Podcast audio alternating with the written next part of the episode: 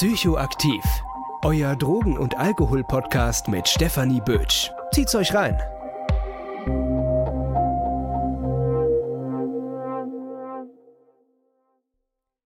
Hallo meine Lieben und willkommen zu einer neuen Folge Psychoaktiv. Richtig geil, dass ihr wieder mit dabei seid.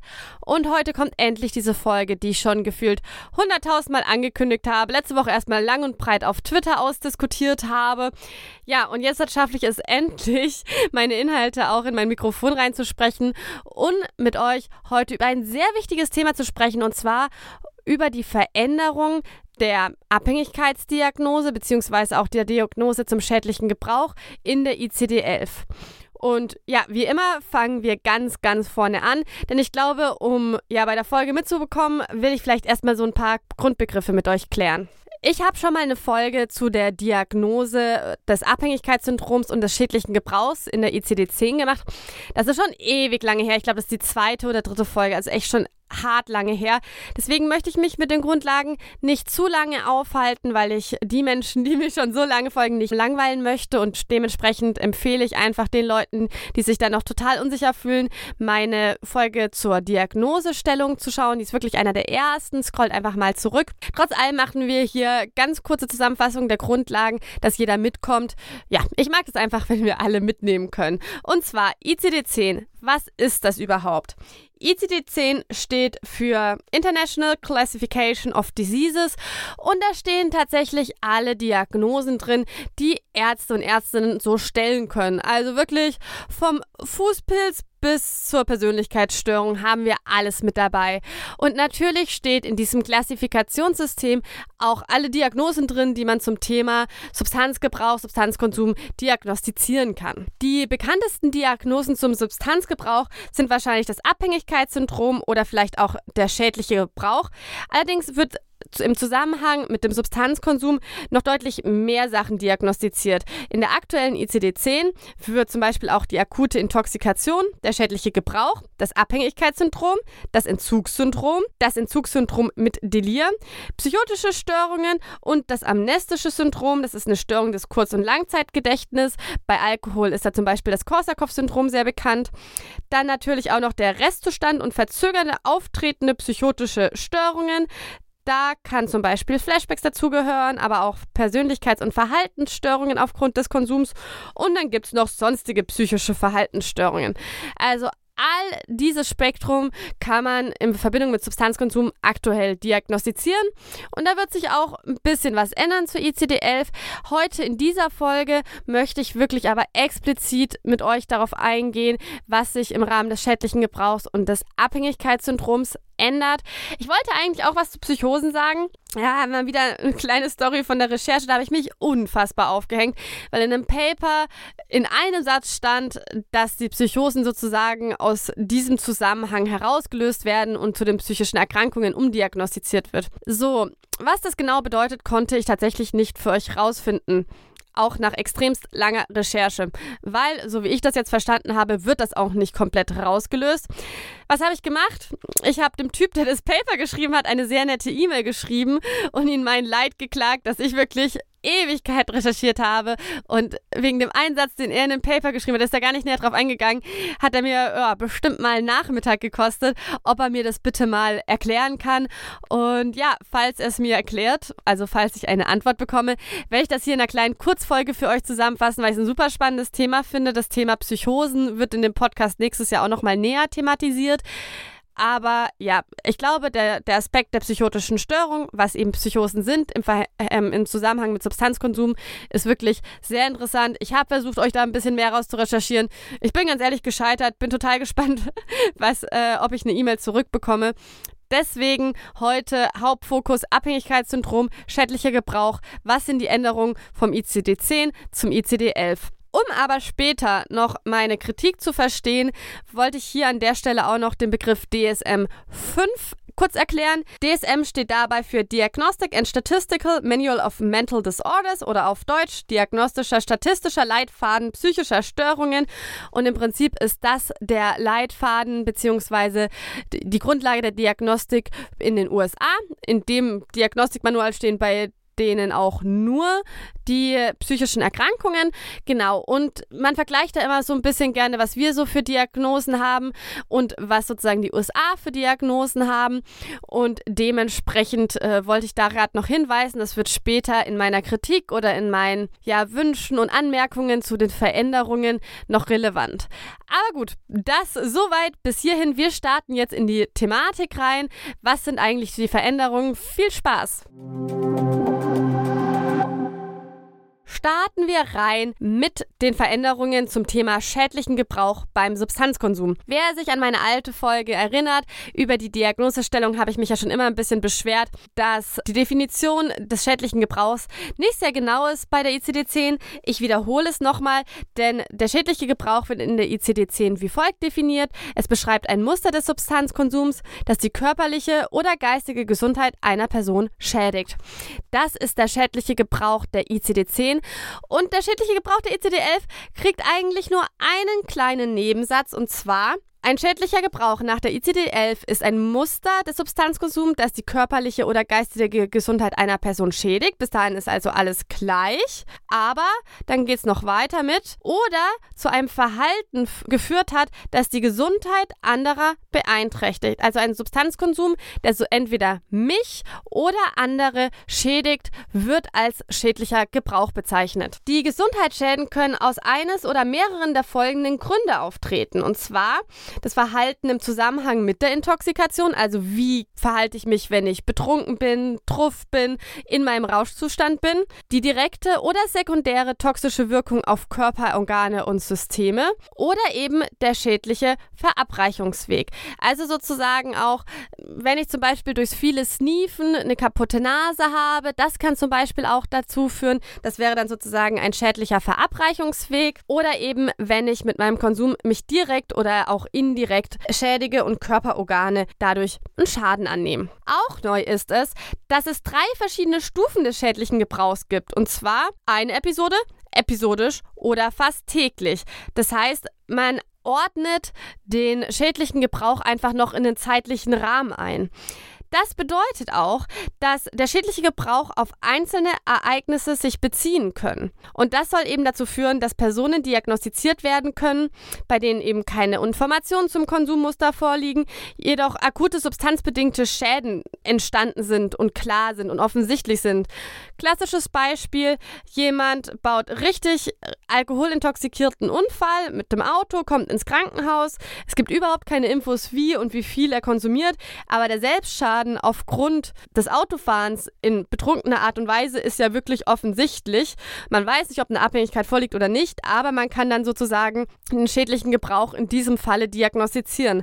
In der ICD-10 war das nämlich nicht möglich, denn wenn man in der ICD-10 eine saubere Diagnose stellen wollte beim schädlichen Gebrauch, musste das Muster, also das Konsummuster, mindestens einen Monat bestehen oder vermehrt in den letzten zwölf Monaten stattfinden. Also, wenn jemand jemand komplett intoxikiert sein Auto gegen einen Baum fährt oder vielleicht schlimmerweise auch noch andere mit reinzieht, konnte man den substanzbezogen keine Diagnose stellen. Das würde dann sozusagen hier funktionieren, weil da kann ich den schädlichen Gebrauch einmalig eben diagnostizieren. Vielleicht eine kleine Anmerkung, die ich hier gleich noch reinschieben möchte. Ich möchte in dieser Folge keine Diagnostikkritik führen im Allgemeinen. Ich glaube, das sprengt absolut den Rahmen. Man könnte nämlich natürlich hier streiten, für was es eine Diagnose unbedingt substanzbezogen braucht. Es ist ja zum Beispiel die Alkoholintoxikation, kann ich da ja trotzdem diagnostizieren. Ne? Diese Diagnose gibt es ja auch noch. Warum muss man dann auch noch einen schädlichen Gebrauch diagnostizieren? Das kann man an dieser Stelle auf jeden Fall hinterfragen. Ich werde da jetzt halt nicht tiefer reingehen. Ich wollte es vielleicht aber nur mal zum Nachdenken mitgeben. Vielleicht mache ich nochmal eine andere Folge drüber. Aber das sprengt heute hier den Rahmen. Wir wollen ja kurz und knackig durch die Veränderungen gehen. Das war es tatsächlich schon vom schädlichen Gebrauch. Mehr ist in den Veränderungen nicht zu sagen. Schauen wir uns das Abhängigkeitssyndrom an. Und bevor wir in ja, die Veränderung reinstarten, ist es hier sehr wichtig, nochmal ganz kurz drauf zu schauen, wie wir denn aktuell diagnostizieren. Wir haben im Prinzip aktuell sechs Kriterien, die wir angucken, ob die auf eine Person zustimmen. Wenn drei davon gleichzeitig im letzten Monat aufgetreten sind oder vereinzelt immer wieder in den letzten zwölf Monaten, können wir das diagnostizieren. Die sechs verschiedenen Items sind einmal ein starkes Verlangen, auch Craving genannt, eine verminderte Kontrolle über den Substanzgebrauch, also man kann das nicht mehr richtig bestimmen über den Beginn, die Beendigung und die Menge des Konsums. Es tritt ein körperliches Entzugssyndrom auf. Es kommt zu einer Toleranzentwicklung. Man vernachlässigt andere wichtige Sachen, die einen sonst früher wichtig waren und ja, vernachlässigt auch Interessensbereiche und der Substanzgebrauch wird immer wichtiger. Und es kommt zu einem anhaltenden Substanzgebrauch trotz eindeutiger schädlicher Folgen. Zusammenfassend kann man im Prinzip sagen, diese sechs Kriterien stützen sich ungefähr auf ein biopsychosoziales Modell. Das heißt, die ersten zwei Kriterien, also das starke Verlangen und die verminderte Kontrolle, sind die psychischen Komponenten, das körperliche Entzugssyndrom und die Toleranzentwicklung. Das sind die biologischen Komponenten und die Vernachlässigung der anderen wichtigen Vergnügen und Interessen und der anhaltende Substanzgebrauch trotz eindeutiger schädlicher Folgen sind im Prinzip die sozialen Punkte. So, und tatsächlich ändert sich zur ICD-11 nicht viel und trotzdem relativ Ha, ich, ich, will, ich kann das gar nicht gut sagen, wie viel sich da jetzt verändert. Es ist eigentlich im Prinzip ganz leicht, weil eigentlich kann man wirklich stumpf sagen, man hat einfach zwei Kriterien genommen und zu einem zusammengelegt. Das heißt, die ICD-11 hat jetzt nur noch drei Kriterien, um ein Abhängigkeitssyndrom zu diagnostizieren. Und ich lese euch jetzt einfach mal vor, wie die ICD-11 nun ein Abhängigkeitssyndrom definiert. Die Grundlage ist sozusagen, dass von diesen drei Kriterien zwei oder drei Kriterien über einen Zeitraum von mindestens zwölf Monaten erfüllt werden müssen. Oder, und das ist neu, kann bei täglichen oder fast täglichen Substanzkonsum auch über einen Zeitraum von mindestens drei Monaten gestellt werden. Also das ist schon mal neu, denn hier wird plötzlich die Frequenz des Substanzkonsums mit in die Diagnosestellung mit reingebracht. Das haben wir in der ICD-10 gar nicht. Menge und Frequenz spielen da keine Rolle. Bei der ICD-11 spielt es eine Rolle, weil dann kann man sozusagen nicht über die letzten zwölf Monate, sondern über die letzten drei Monate diagnostizieren. Hier ist das erste Kriterium die beeinträchtigte Steuerung hinsichtlich Beginn, Beendigung, Menge und Umständen des Substanzkonsums, oft aber nicht notwendigerweise begleitet vom subjektiven Drang oder Verlangen, Craving genannt, die Substanz zu konsumieren. Ne? Das heißt, wir haben sozusagen ein starkes Verlangen nach der Substanz und auch dadurch eine beeinträchtigte Steuerung von Beginn, Beendigung. Aber das Craving ist nicht unbedingt notwendig, um dieses Kriterium zu erfüllen. Das ist sehr wichtig, dass man das im Hinterkopf behält, man kann dieses Kriterium auch nur mit einer beeinträchtigten Steuerung erfüllen und dieses Craving muss nicht unbedingt sein. Zweites Kriterium ist eine physiologische Merkmale einer Abhängigkeit, wie die Toleranz und oder, auch hier wichtig, man braucht nicht beides, Entzugserscheinungen nach Konsumstopp oder Reduktion und oder wiederholter Konsum der Substanz oder pharmazeutisch ähnliche Substanzen, um Entzugserscheinungen zu verhindern oder abzumildern. Also hier haben wir die Toleranz und die Entzugserscheinungen, aber auch hier als und oder Kriterium. Das heißt, es muss eigentlich auch nur eines vorliegen, um dieses Kriterium zu erfüllen. Und das dritte Kriterium ist, der Substanzkonsum wird zunehmend zur Priorität gegenüber anderer Aktivitäten, Interessen, Vergnügen, alltägliche Aktivitäten, Verpflichtungen und wird trotz auftretender konsumbedingter negativer Konsequenzen weitergeführt. Also, das sind die drei Kriterien. Wie ihr merkt, es sind die, die ich gerade für die ICD-10 vorgelesen habe, also auch angelehnt an dieses Bio psychosoziale Modell, also wo man halt eben davon ausgeht, dass ein Abhängigkeitssyndrom genau diese drei Bereiche, Bio, also der Körper, Psycho, also unsere Psyche und sozial, unser soziales Umfeld und in welchem sozialen Umfeld wir uns bewegen, eben abdeckt. Aber man hat das jetzt halt nur noch in ein Kriterium zusammengefasst und man muss sich jetzt nur noch drei Kriterien merken und keine sechs mehr. Aber es ist halt leider auch Augenwischerei, weil man wirklich sieht ganz genau, zwei Kriterien wurden zu einem gemacht. Werbung.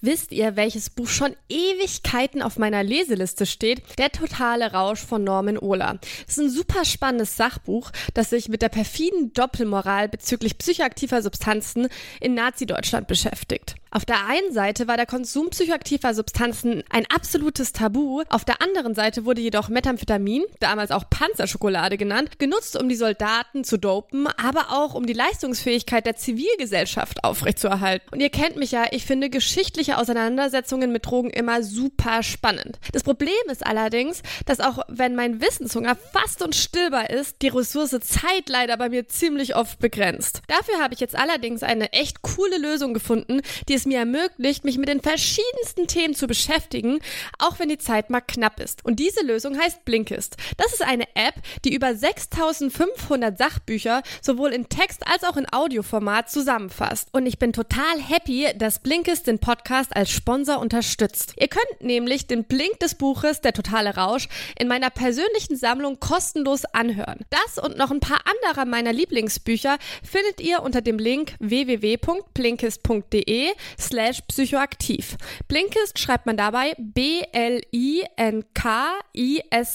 Falls euch das dann gefällt, könnt ihr unter diesem Link dann auch das Premium-Abo sieben Tage kostenlos testen und bekommt außerdem 40% auf das Jahresabo. Richtig cool ist, dass man das Premium-Abo auch mit einer Person teilen kann. Man bekommt also zwei Abos zum Preis von einem. Alle Informationen findet ihr in den Shownotes oder eben einfach direkt unter dem Link www.blinkist.de slash psychoaktiv.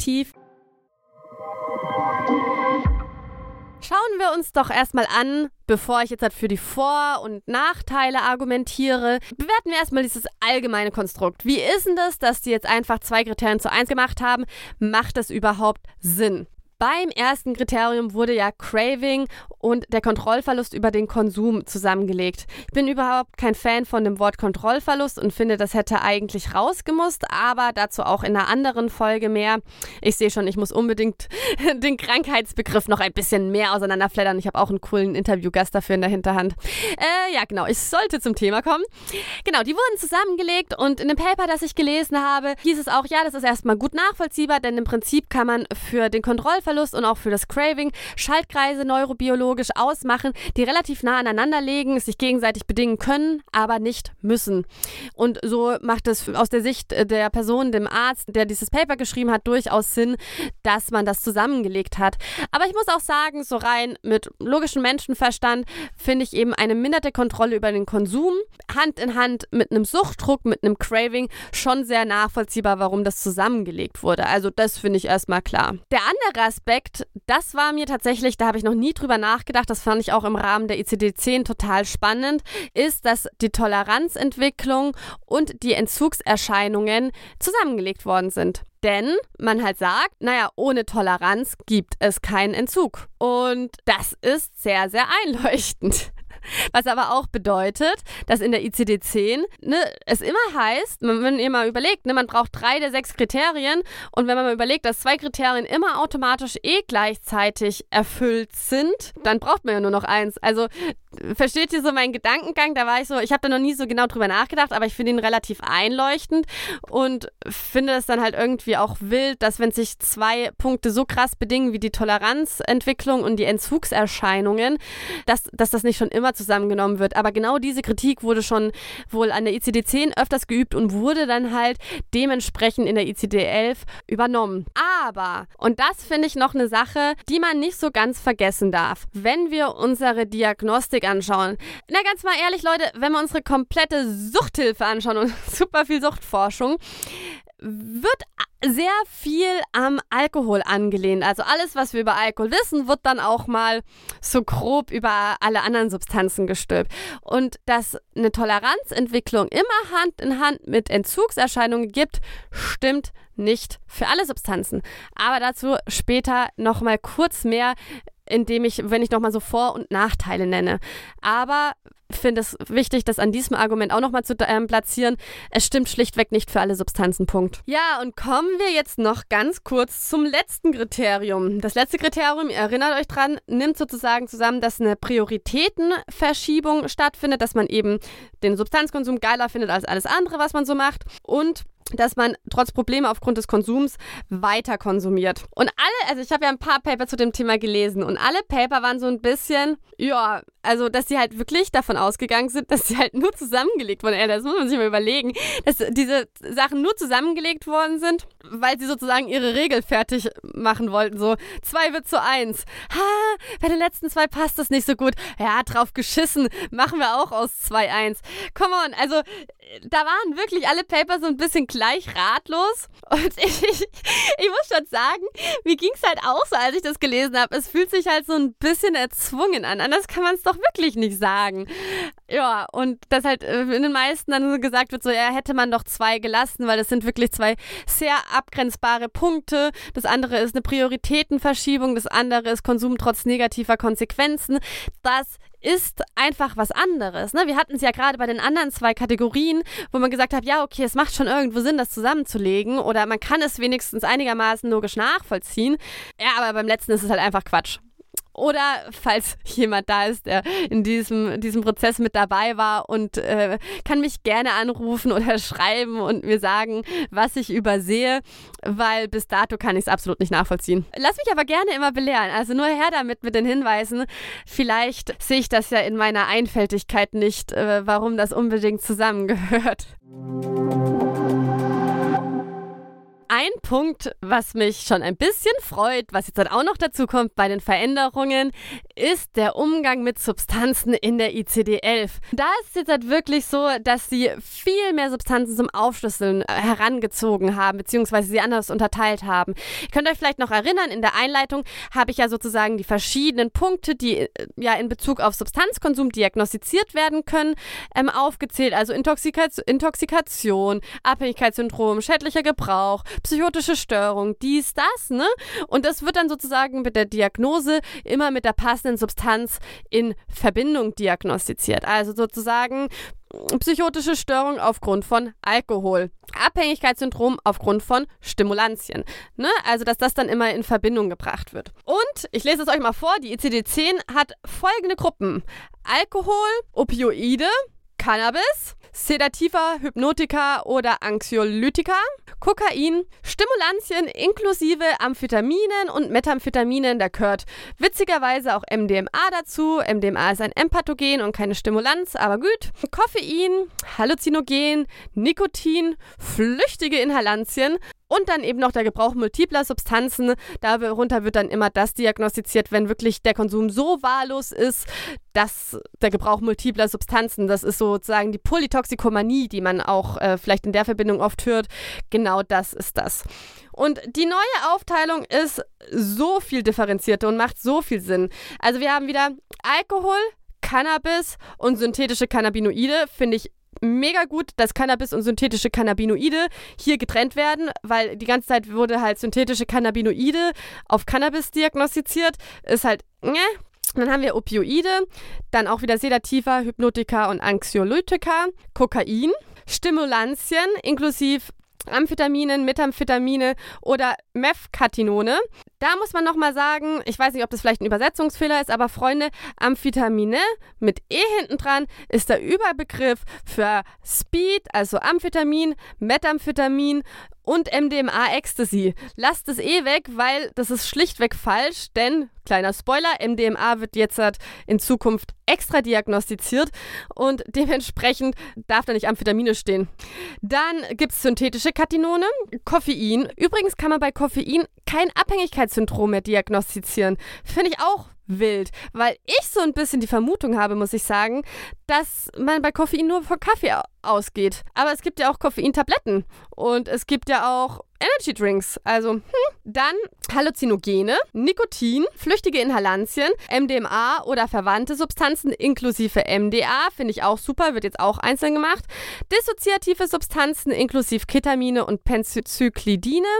Ihr merkt, Dissoziative wurden von den Halluzinogenen getrennt, auch super. Genau, und dann haben wir noch sowas wie andere spezifische psychoaktive Substanzen inklusive Medis, Gebrauch multipler spezifischer psychoaktiver Substanzen inklusive Medikamente, Gebrauch unbekannter und nicht spezifischer psychoaktiver Substanzen, Gebrauch von nicht psychoaktiven Substanzen und so weiter. Also der Rest ist dann nicht mehr so interessant. Aber ihr merkt, es wurde deutlich mehr aufgenommen, auf jeden Fall ein paar Substanzen und ich finde es total sinnvoll. Also, kommen wir jetzt halt mal zu der, ja, zu meiner Bewertung, beziehungsweise die Vorteile und Nachteile, die ich aus dem Ganzen rausziehe. Und ich wollte eigentlich die neue Aufteilung der Substanzen neutral vortragen. Es steht so in meinem Skript. Das habe ich nicht geschafft anscheinend. Also, ich finde es total gut, dass diese Substanzen differenzierter aufgeteilt werden. Und das hat auch einen guten Grund. Manche gehen ja davon aus, Substanzkunde ist etwas sehr verbreitetes bei Menschen, die in Suchtrehas arbeiten, beziehungsweise im Suchtbereich arbeiten. Dem ist leider nicht so. Und durch diese Klassifikation der Substanzen, wie es früher in der ECD-10 war, kamen da halt auch oft wilde Ideen. Ihr müsst euch mal überlegen, MDMA Amphetamin und Methamphetamin wird alles unter Stimulantien zusammengefasst und gleich diagnostiziert. Das führt tatsächlich dazu, also Methamphetamin, das, das, das, ja, das kriegt meistens jeder noch hin und kann das richtig einordnen. Aber ich habe nicht nur einmal ein Gespräch darüber geführt, dass jemand Amphetamin und MDMA verwechselt hat beziehungsweise die Substanzen gar nicht erst auseinanderhalten konnte, das Abhängigkeitssyndrom gleichgeschalten hat, weil, logisch, Amphetamin und Methamphetamin sind Substanzen, die eine viel höhere Wahrscheinlichkeit haben, dass man ein Abhängigkeitssyndrom entwickelt, als bei MDMA. MDMA kommt relativ selten vor. Wenn man jetzt halt überlegt, man diagnostiziert die ganze Zeit ähm, aufgrund von Stimulantien und steht dann immer schön in Klammern, äh, Amphetamin, MDMA, Ecstasy, dies, das, und dann kommt man halt halt auf die Idee, naja, Ecstasy, boah, das ist macht super krass abhängig. Das ist eigentlich genau das gleiche wie Amphetamin. Und das ist halt ein Problem. Das, das, das erschwert die Wahrnehmung noch zusätzlich von vielen, wie, ja, welche Unterschiede die verschiedenen Substanzen haben, wenn die denn alle in einen Topf geworfen werden. Und deswegen finde ich das zum Beispiel sehr gut, dass Amphetamin und MDMA jetzt halt getrennt worden sind und wir auf der einen Seite die Stimulantien haben, macht ja auch Sinn, und MDMA, Ecstasy extra. Und ich finde es halt auch für die Forschung total interessant, weil man da dann eben auch schneller unterscheiden kann, ne, welche, um welche Substanz handelt es sich denn eigentlich? Geht es hier um Stimulantien oder geht es hier um MDMA? Was ich auch gut finde, ist auch auf jeden Fall, dass es jetzt halt eine extra Sparte für Dissoziativer geht. Wenn ich mich nicht ganz irre, wurde Ketamin sonst immer bei den Sedativen, Hypnotikern oder Anxiolytikern verschlüsselt. Ich finde aber, dass definitiv bei Ketamin einfach Menschen, die Ketamin konsumieren, dass das einfach dahingehend zu unterscheiden ist und es total Sinn macht, da eben jetzt halt eine eigene Rubrik zu haben. Und als letzter Punkt, als Vorteil, also wie ihr merkt, sind nicht ganz so viele Punkte, die ich habe, ist eben auch, dass also die Idee so ein bisschen zu dieser Reduktion auf drei Kriterien war halt schon, dass man so wollte, dass es leichter ist, ein Abhängigkeitssyndrom zu diagnostizieren. Also dass es einfach für die Person, für die diagnostizierende Person schneller geht und leichter geht, leichter zu durchschauen ist. Und in den ersten Untersuchungen wurde halt schon gezeigt, dass es eben genau das passiert. Es ist erleichtert, es erleichtert die Diagnosevergabe und es wurde halt eben auch Zeit gespart und es gab eine höhere diagnostische Konsistenz, was bedeutet, dass sozusagen die Diagnose sauberer vergeben worden konnte und andere eben auch zum gleichen Punkt, zur gleichen Diagnose kamen beim gleichen Fall. Also das ist die diagnostische Konsistenz. Kommen wir mal zu den Nachteilen. Äh, gleich mal angeschlossen zu dem letzten Punkt, den ich gerade bei den Vorteilen habe, dass ich mich schon echt frage oder wo ich halt manchmal das Gefühl habe, warum muss denn ein Abhängigkeitssyndrom so schnell diagnostiziert werden können? Warum darf das denn nicht eine aufwendige Diagnose sein? Just saying, ich finde, das ist eine sehr, sehr komplexe Erkrankung und ich finde nicht, dass diese drei Diagnosekriterien, dass sie das so gut abdecken, diese Komplexität dieser Erkrankung. Aber das ist so ein bisschen meine eigene Meinung, da muss ich, glaube ich, nochmal tiefer reingehen. Aber ich kann sozusagen die, das Erstreben von einer schnelleren und einfachen Diagnose bei so einer komplexen Erkrankung kann ich nicht so ganz nachvollziehen. Also das, das nur mal gleich so als kleiner Einstieg so am Rande. Aber kommen wir vielleicht mal zu dem viel größeren Ding. Ich habe euch ja am Anfang erzählt über die DSM-5, über die amerikanische Diagnose, Art und Weise. Und ihr wisst ja auch, dass ich oft nicht Abhängigkeitssyndrom sage, sondern Substanzgebrauchsstörung. Substanzgebrauchsstörung ist ein Wort, das kommt aus der DSM-5 und das nutze ich im Prinzip deswegen, weil die DSM-5 die Diagnose deutlich anders macht. Und zwar ist also früher in der DSM-4, also in dem, äh, in dem Diagnosemanual davor, war das eben auch so, dass es eben diese Unterschiede zwischen Missbrauch und Abhängigkeit gab. Und dann wurde eben die Substanzgebrauchsstörung in der DSM-5 erschaffen. Und da gibt es jetzt elf Kriterien und je nachdem, wie viele man erfüllt, umso intensiver wird die Abhängigkeitserkrankung bewertet. Das heißt, wir haben ein Kontinuum und ich finde, das trifft das Ganze so viel besser. Es, Menschen sind auch definitiv unterschiedlich stark abhängig. Die Substanzgebrauchsstörung ist unterschiedlich stark ausgeprägt.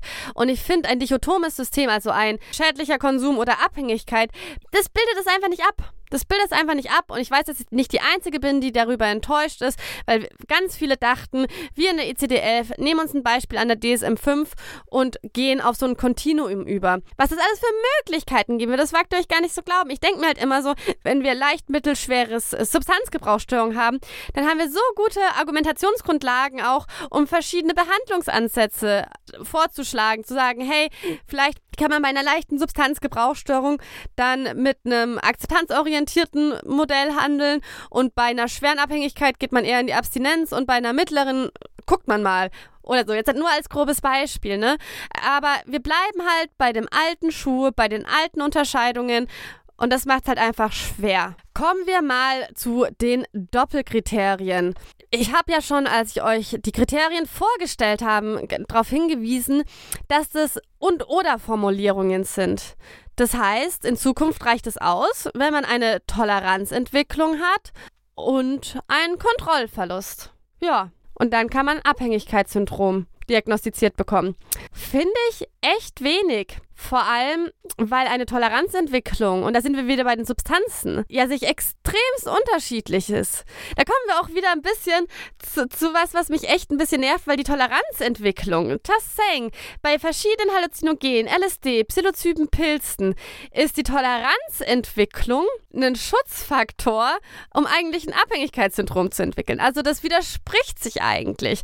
Wen das näher interessiert, kann gerne die Folgen zu LSD und Psilocyben, Pilzen anhören. Da haben wir genau darüber gesprochen. Das müsst ihr euch mal überlegen. Man kann ja weiter über halluzinogenen Abhängigkeitssyndrom entwickeln. Man braucht zwei Kriterien erfüllt. Eins davon ist Toleranzentwicklung.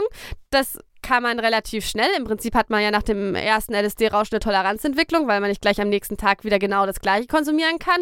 Das heißt, eins von zwei Kriterien sind nach dem ersten LSD-Konsum erfüllt. Hm, naja, da kann man natürlich noch argumentieren, gibt denn noch das zweite, der, der Kontrollverlust meinetwegen. Trotz allem finde ich das wild und sehr undifferenziert, muss ich sagen. Und da kommen wir wirklich wieder zu dem, was ich vorher gesagt habe. Unsere Suchthilfe orientiert sich wirklich stark am Alkohol oder an der Idee von Alkohol und an all, der Ar all die Arbeit, in die man in den Alkoholkonsum stecken muss, bis man eine Toleranz hat und die natürlich auch Entzugserscheinungen hinter sich äh, herzieht. Aber ich finde, das ist mal wieder so ein nettes Beispiel von der Selbstverständnis, wie illegalisierte Substanzen alle irgendwie über einen Tisch grob eingeschätzt wird. Weiß nicht, ob ich da vielleicht jemanden mit Unrecht tue, aber ja, ich finde es schon ein bisschen heftig. Kommen wir zum dritten Item zur dritten Kategorie. Also, wo wir schon hatten, das gehört natürlich auch zu den Nachteilen oder dass, dass es absolut willkürlich rüberkommt, dass diese zwei Punkte zusammengelegt wurden. Aber die neue Formulierung wurde so ein bisschen geändert zu ICD-10. In der ICD-11 heißt es jetzt konsumbedingte Probleme. Bei der ICD-10 hieß es Nachweis eindeutiger schädlicher Folgen. Und das ist echt super kritisch zu betrachten, weil bei konsumbedingten Problemen eigentlich alle Probleme auch mit reinzählen können, die halt eben aufgrund von der Prohibition entstehen. Ein Führerscheinverlust, weil ich drei Tage vorher Cannabis geraucht habe. Dann würde ich im Prinzip in die Kategorie reinfallen. Aber bloß weil ich drei Tage vorher Cannabis geraucht habe, heißt es ja noch nicht, wenn ich dann nach drei Tagen ins Auto steige, dass ich irgendwie nicht verantwortungsvoll handle. Versteht ihr, was ich meine? Also, das ist ja die Person hat eine extra eine Pause gemacht zwischen Konsum und Autofahren, ist dann ins Auto gestiegen und aufgrund der Prohibition, wir wissen alle, wie es ist, hat sie jetzt halt sozusagen ein Diagnosekriterium erfüllt. Spinnen wir mal, ich weiß nicht, ob ich das hinkriege, das Beispiel mit dem LSD weiter. Also, wir haben eine sofortige Toleranzentwicklung bei LSD und vielleicht wurde auch noch LSD auf deinem Beifahrersitz gefunden, ohne dass du konsumiert hast. Ist ja auch ein Problem aufgrund deines Konsums, sonst hättest du kein LSD dabei, zack, Probleme mit dem Recht, zack, Abhängigkeitsdiagnose. Also, ja, es sind natürlich jetzt Szenarien, aber es ist schon ein bisschen absurd. Und darum geht es mir auch so ein bisschen, das klarzustellen, dass die Szenarien wahrscheinlich nicht unbedingt vorkommen, ist auf einer Sache, aber ich möchte einfach auch mal dass diese Kriterien mal ordentlich durchdacht werden in den Substanzen, die man auch alle auflistet. Also nicht, dass ich einfach so eine Liste aufführe, sondern dass ich wirklich jede Substanz durchspiele, mir gucke, wie die funktioniert und sie mit diesen Kriterien abgleiche. Kommen wir vielleicht noch ganz kurz zum letzten Punkt. Und zwar geht es darum, dass in mehreren Studien, und jetzt wird es richtig wichtig, Leute, in mehreren Studien eine Schwellensenkung angezeigt wird. Was bedeutet Schwellensenkung? Es wurde gezeigt in mehreren Studien, dass 10% häufiger eine Alkoholabhängigkeit mit der ICD-11 diagnostiziert wird. Das heißt, die Kriterien sind sensibler, denkt dran, und oder Formulierung kann zum Beispiel dafür kommen. Und jetzt kommt's, auf eine andere Studie hat gezeigt, dass bei Jugendlichen die Cannabisabhängigkeit etwa 50% häufiger diagnostiziert wird. 50 Prozent. Fairerweise muss man sagen, dass es andere Studien gibt, ne, das wird ja immer so getestet, dass, ne, wo das eben nicht so der Fall war. Aber allein, dass es solche Studien gibt, die sowas anzeigen, finde ich krass. Und was bedeutet das für Deutschland? Gehen wir mal davon aus, sind wir einfach mal optimistisch, dass die Cannabis-Legalisierung durchgeht. Die Cannabis-Legalisierung geht gleichzeitig durch mit der ECD-11. So, das heißt, an sich könnten Menschen, die eher der Prohibition nahestehen, neue Forschung machen, weil zum Beispiel die Cannabisabhängigkeit-Diagnosen hochgehen, weil die ICD-11 sensibler ist als die ICD-10, es dafür nutzen zu sagen, hey, das liegt an der Cannabis-Legalisierung. Und im Prinzip sind nur die Studien wirklich aussagekräftig, die auch, obwohl die ICD-11 schon in Kraft gesetzt wurde, weiterhin mit der ICD-10 diagnostizieren, wenn es darum geht, die Cannabis-Legalisierung zu bewerten, anzugucken. Weil sonst haben wir da eine Scheinkorrelation. Wenn die ICD-11 mit der Cannabis-Legalisierung einhergeht, dann ist die Wahrscheinlichkeit extremst hoch, dass wir mehr Cannabisabhängigkeit diagnostiziert bekommen haben. Aber das hat nichts mit der Cannabis-Legalisierung zu tun, sondern mit unserer neuen Diagnosemethode. Wow, ich wusste gar nicht, dass mich das so sauer macht, muss ich ganz ehrlich sagen. Aber es macht mich schon ziemlich sauer. Ich war so enttäuscht. Ich war so enttäuscht, als ich mitbekommen habe, dass so entschieden wird. Also, außer dass es viel mehr Differenzierung in den Substanzen gibt, was ich so wichtig finde, kam bei mir bis jetzt halt nicht so viel Gutes bei raus in meiner Bewertung. Aber wichtig. Sonst war es immer so, da ist zum Beispiel bei der ICD-10, die kommt raus und wir haben den Kladderadatsch Ewigkeiten am Arsch. Aber die ICD-11, da ist jetzt halt ein bisschen was Neues und zwar gibt es eine Frozen Version, also eine endgültige Version aber gleichzeitig eine offene Version, eine Maintenance-Plattform. Und dieser Maintenance-Plattform in der offenen Version können dann sozusagen Verbesserungsvorschläge eingetragen werden, beziehungsweise Anmerkungen eingetragen werden.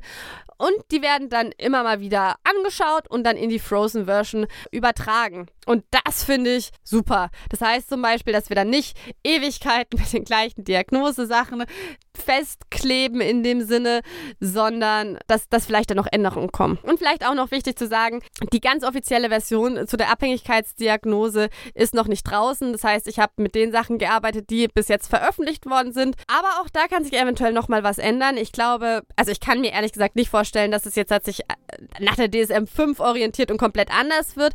Aber es kann sich tatsächlich noch ein bisschen ändern. Und ja, schauen wir einfach mal. Dann gibt es vielleicht noch mal eine Update-Folge. Aber soweit erstmal bis hierhin. Ich hoffe, euch hat die Folge gefallen. Erzählt gern euren Freunden, euren Freundinnen von meinem Podcast, wenn ihr ihn cool findet, wenn ihr findet, es sollten noch mehr Leute hören. Folgt mir gerne oder bewertet gerne meinen Podcast, wenn ihr möchtet. Und dann hören wir uns sehr bald wieder. Ich freue mich drauf. Gibt auch ein cooles nächstes Thema, auch sehr gewünscht. Und bis dann. Tschüssi.